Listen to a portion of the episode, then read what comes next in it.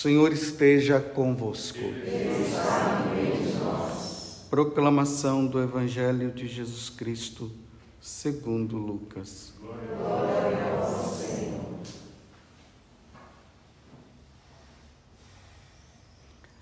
Naquele tempo, os publicanos e pecadores aproximavam-se de Jesus para o escutar. Os fariseus, porém, e os mestres da lei criticavam Jesus. Este homem acolhe os pecadores e faz refeição com eles. Então Jesus contou-lhes esta parábola. Se um de vós tem cem ovelhas e perde uma, não deixa as noventa e nove no deserto e vai atrás daquela que se perdeu até encontrá-la?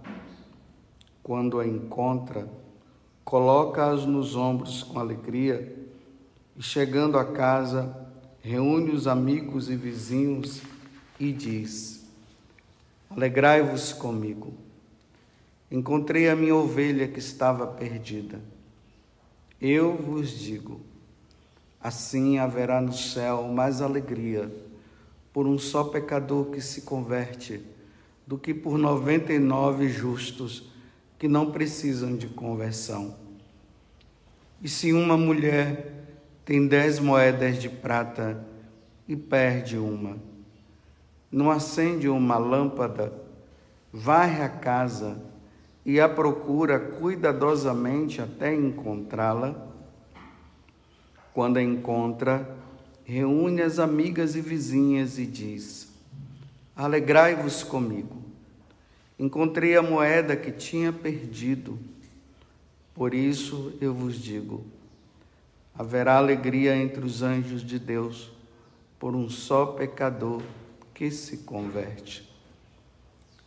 Palavra da salvação. Glória a vós, Senhor.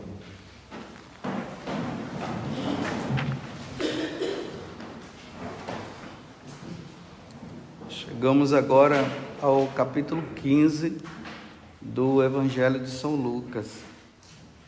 É muito bonito esse capítulo 15, porque fala justamente dessa alegria de Deus quando um pecador se arrepende. Então, quando um pecador se arrepende, Deus se alegra. Mas por que que Deus se alegra? A primeira leitura hoje da carta aos Romanos, ela vai nos ajudar a entender um pouco. São Paulo está dizendo que nós fomos criados para vivermos para Deus. Nós, quer vivamos, quer morramos, é para Deus que nós vivemos. A nossa vida aqui na terra não tem outro sentido. Não se pode dar sentido a outra coisa a não ser isso, viver para Deus. E São Paulo, né, como ele fala também na, na carta aos Coríntios, aqui também ele relembra, né? Ele vai dizer que todos nós um dia teremos que ir diante do tribunal de Deus. Nós vamos comparecer diante do tribunal de Deus. Não nós não podemos esquecer isso. Nós que vivemos para Deus. Lembremos isso todos os dias, em todos os momentos da nossa vida.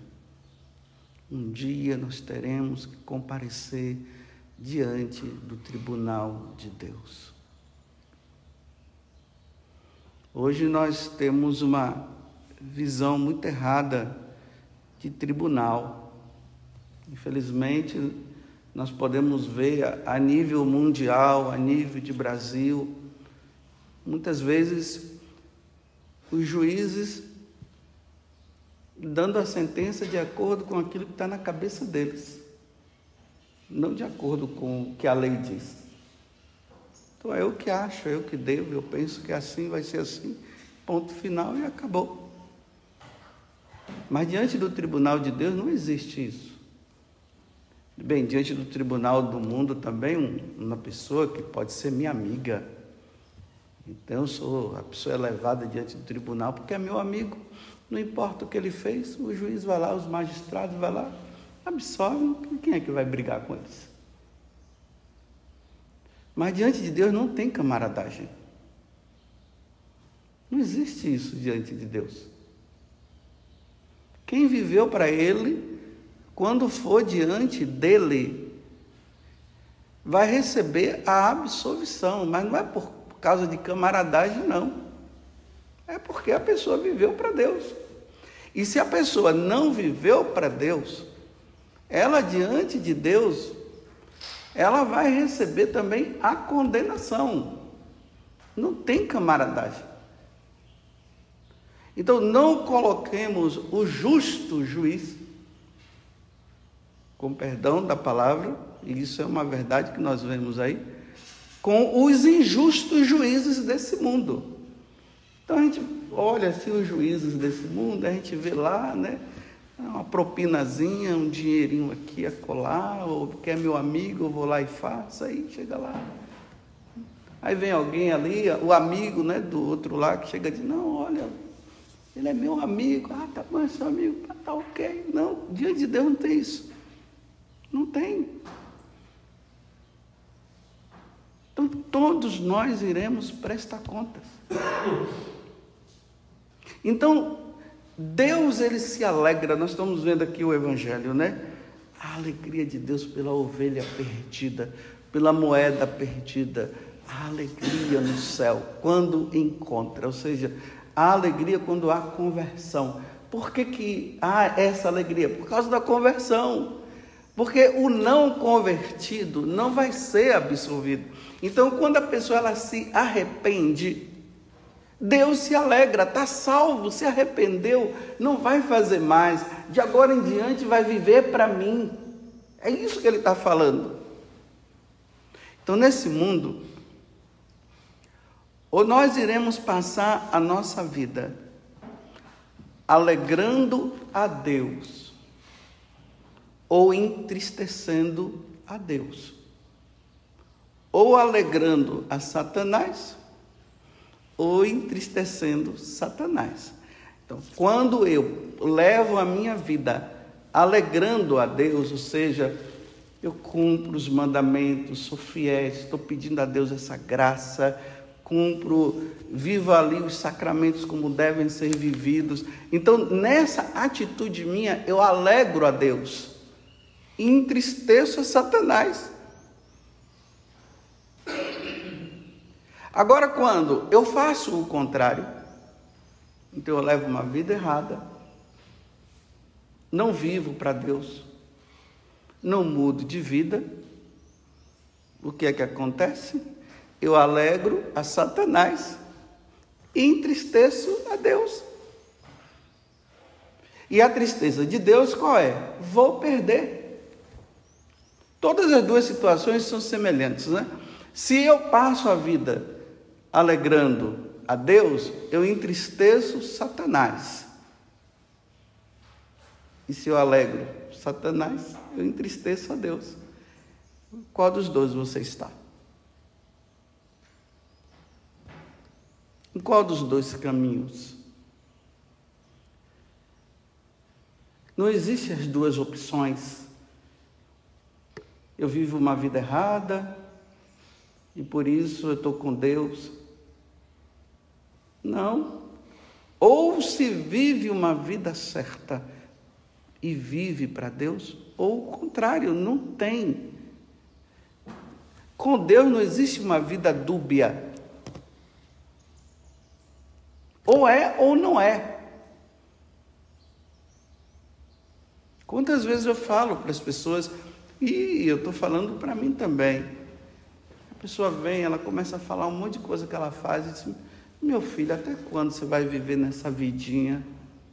Até quando? Aí eu digo: Você quer ir para o céu? A pessoa diz: Sim, eu quero ir para o céu. Eu disse: Mas assim? Não vai não, meu filho, não vai não. Não vai não.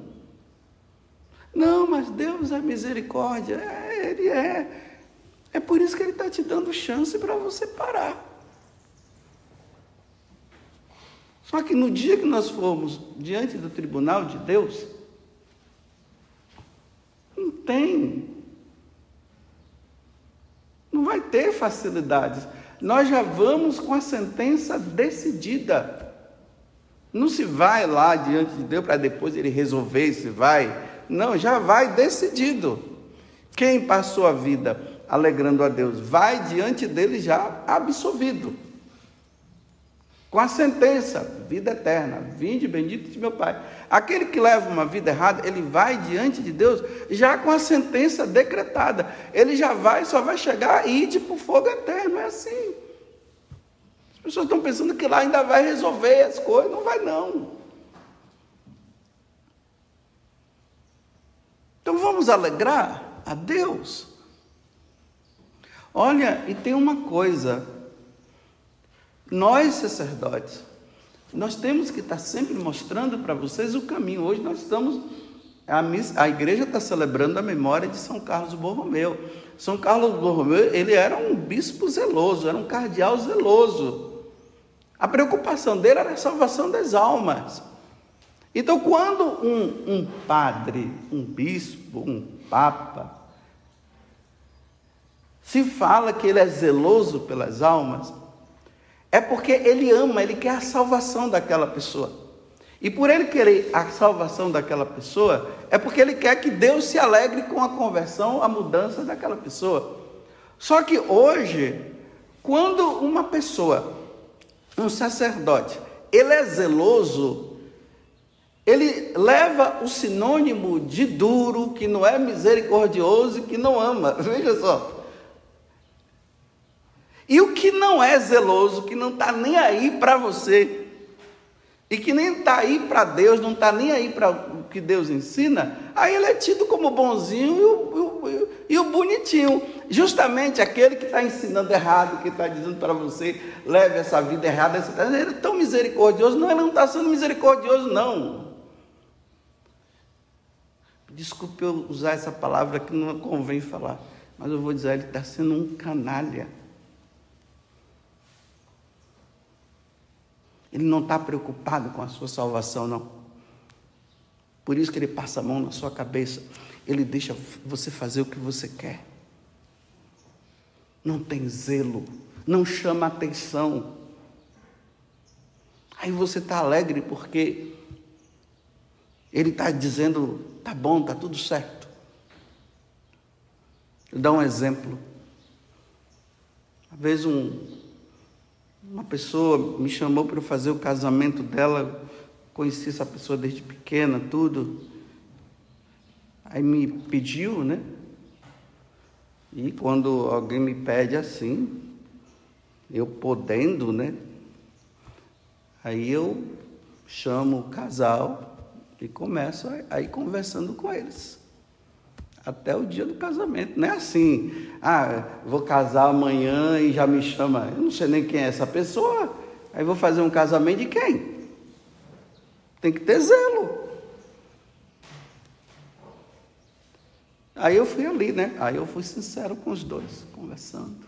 Como é que está a vida de vocês? Estão caindo ou não?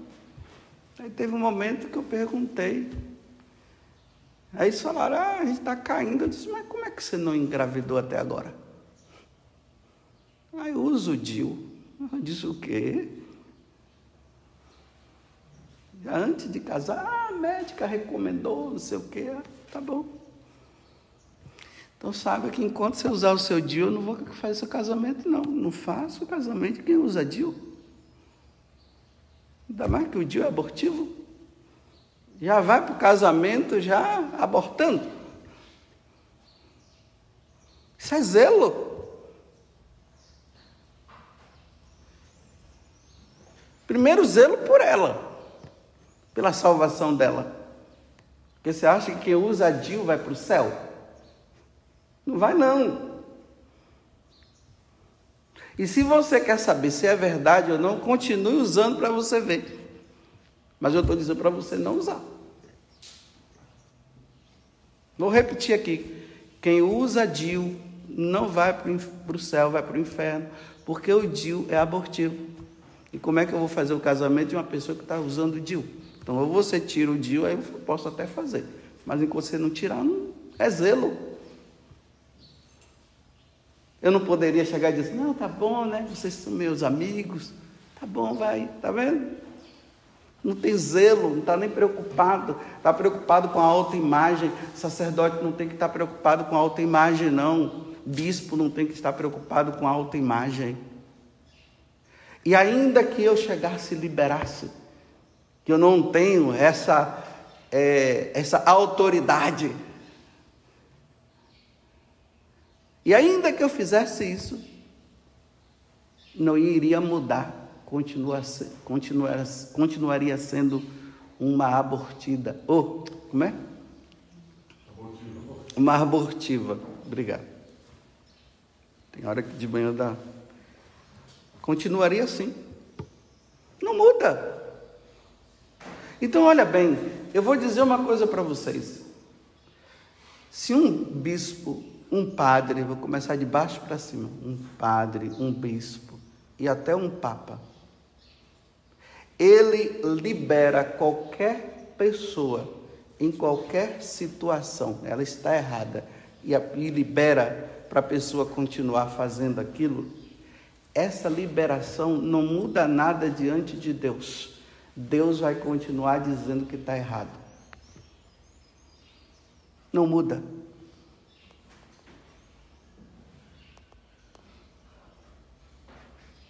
Porque nós fomos constituídos para mostrar a vocês a verdade, não para ficar com camaradagem.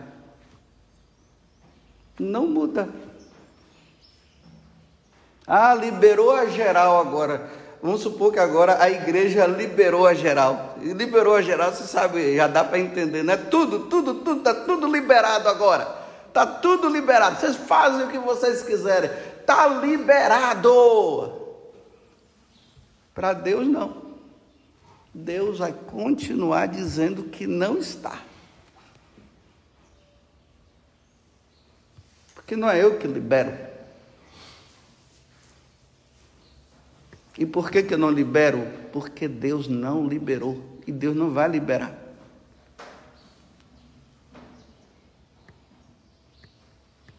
Por isso que eu disse então, olha, você não pode comungar, falei para a pessoa. Você está comungando? É pessoa piedosa, viu? Então hoje até os piedosos a gente tem que estar tá observando, porque tem gente aí que entra na fila da comunhão com uma cara de piedade que ganha até de São Miguel Arcanjo, de São Gabriel e de São Rafael na piedade. Você fica assim admirado com tanta piedade, mas leva uma vida errada que só eles é quem sabe, mas consegue enganar qualquer um. Aí eu disse: olha, tem que parar, vai tirar esse negócio. Vai tirar ou não vai? Ah, vou tirar, então tá bom. Uma boa confissão, vida nova. Porque Deus não liberou Dio para ninguém. Ah, mas o meu sacerdote lá, o meu padre, camarada, né? Ele liberou. Ah, foi. Vão os dois para o inferno, você e ele. Ele, por não falar a verdade para você que você está errada. E ele, por camaradagem a você, para talvez para continuar naquela vida boa. Só que Deus não liberou. Não liberou o padre. Ele liberou, ele não pode liberar, mas ele liberou. Problema dele com Deus. Vamos os dois para o inferno um dia. O pessoal pensa que existe essa camaradagem, né? O, o, o, os padres, né? os bispos aí chegam e vai dizendo, não, você pode fazer isso, você pode fazer aquilo. Sim, em meu nome, é em meu nome. Você morreu, você nasceu da Virgem Maria, meu Deus do céu. Você vivia, você é a segunda pessoa da Santíssima Trindade. Você se encarnou no seio da Virgem Maria, morreu na cruz e ao terceiro dia ressuscitou? Não, então por que, que você está liberando? Se aquele que se encarnou, que veio do céu, se encarnou, está dizendo que não pode, como é que você tem a capacidade de dizer que pode? Vou colocar você no sacrário e vou começar a te adorar. Só não sei se você vai conseguir ficar lá dentro, porque eu vou fechar a porta. Vai ficar lá e vai morrer sufocado lá dentro. E depois de quatro, quatro dias não vai ressuscitar, não, como Lázaro. Então tem pessoas que estão assim, né?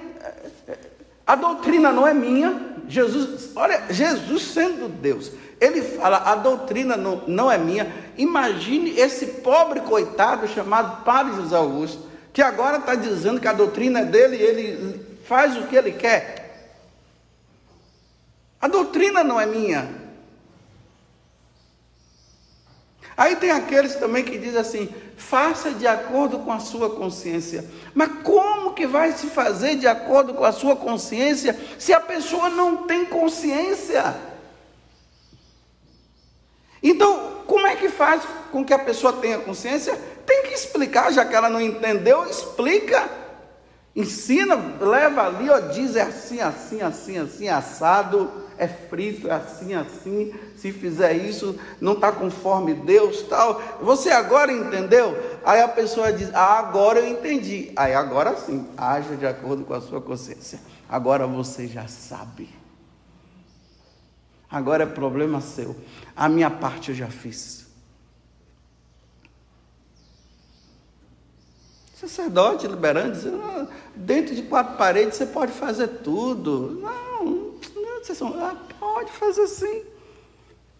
Tudo, tudo você pode fazer. Aí o, a pessoa não é casada na igreja,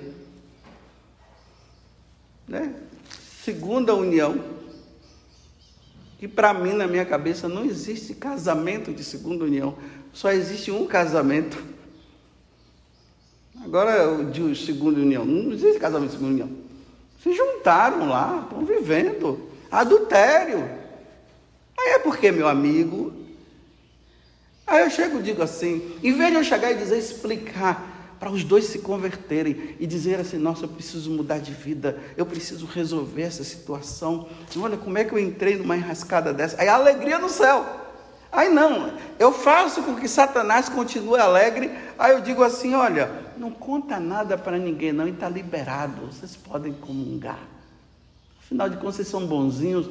Meu Deus do céu, gente, tem tanta gente boa no inferno que vocês não sabem, vocês não sabiam, não, que o inferno está cheio de gente boa. Só não cumpria o que Deus pedia. Aí fica aquele casal, né? Não, mas o padre me liberou. Que liberou nada? Você tem que perguntar se Deus libera. Se, no, se o capítulo 10 do Evangelho de São Marcos e 19 de São Mateus, lá no capítulo 7 da primeira carta aos Coríntios, que Paulo diz: se você estiver casado, não largue a mulher. Agora, se ela morrer, morrer você pode até casar de novo. Você está livre para casar. E aí, no Evangelho de São Marcos, pergunta lá se pode se separar. Aí no final, Jesus disse: se, largar e ficar com outra é adultério. Aí aquele camarada, o padre camarada, vai lá, que não está preocupado com a sua salvação, porque ele já perdeu a fé dele, ele já não acredita mais na doutrina da igreja, ele chega e diz para você: não pode continuar, fique no mesmo quarto, durmam juntos, sejam felizes, né? Podem comungar sim, porque eu estou liberando. Olha só, eu, eu pergunto de novo: você é a segunda pessoa da Santíssima Trindade? Você se encarnou foi o anjo Gabriel, foi você que foi anunciado pelo anjo Gabriel? Você foi tentado no deserto? Depois de ficar 40 dias sem comer? Não aguenta ficar uma sexta-feira? Imagine 40 dias.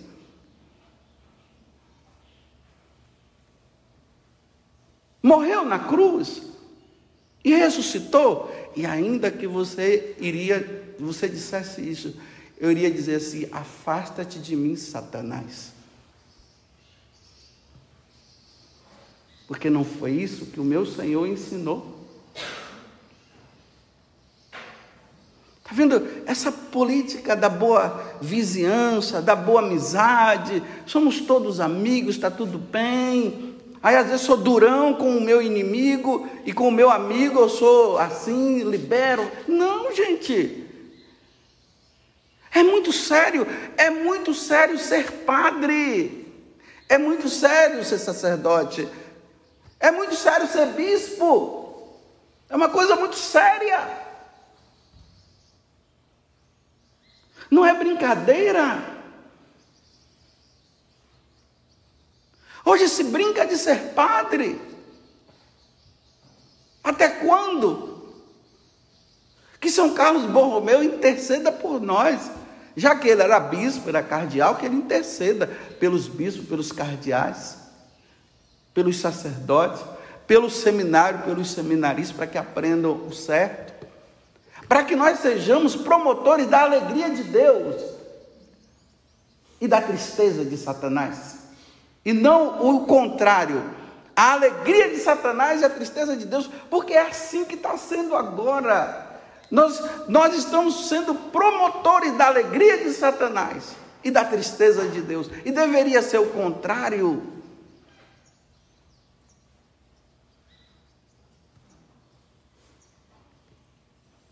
Eu não sei aonde nós vamos parar. Eu não sei. Porque a coisa está muito séria. Está muito séria. Os que querem viver a banalidade de Deus estão todos felizes pelas liberações, está tudo liberado, liberou geral. Opa, que, mas que igreja é essa? da liberação, está tudo liberado, então não precisa ter igreja mais. Mas como as, as portas do inferno não vão prevalecer contra ela, isso alegra também meu coração. Mas essa alegria, essa coisa, nossa, tudo, é os padres tudo na, na gandaia. E o povo gostando. Mas tem o fiel que está se entristece, se entristece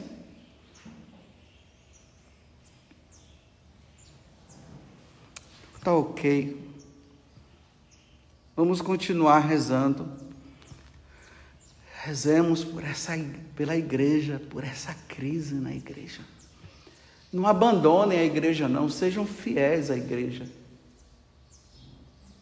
E sejam obedientes à igreja. Sejam obedientes aos pastores. Aqui eu estou falando pastores, né? Sacerdote, estou falando pastores de. Não confundir, né? Então sejam fiéis e obedientes. Quando ensinar certo, sejam obedientes. Quando ensinarem errado, sejam desobedientes. Ensinou errado, sejam desobedientes. Ensinou certo, sejam obedientes. Não vão colocar a responsabilidade nos que estão ensinando errado e dizendo assim: ah, eles estão ensinando assim e eu vou ser obediente, porque se eu tiver errado, o problema dele. E com Deus não tem isso, não, viu? Vão os dois.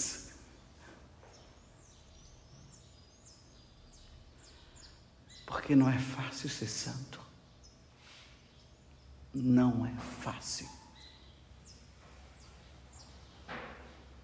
Parece que cada dia mais Satanás está criando força. Mas é ilusão dele. Mas ele está criando força, ele está levando uma boa parte. Mas é porque o tempo dele está acabando também. Mas nós vamos ter que contrariar Satanás. Nós vamos ter que ser desobedientes a Satanás. Nós não fomos criados para obedecer a Satanás. Nós não fomos criados para viver para ele. Nós fomos criados para viver para Deus, como na primeira leitura está dizendo. Louvado seja nosso Senhor Jesus Cristo. E a nossa mãe Maria Santíssima.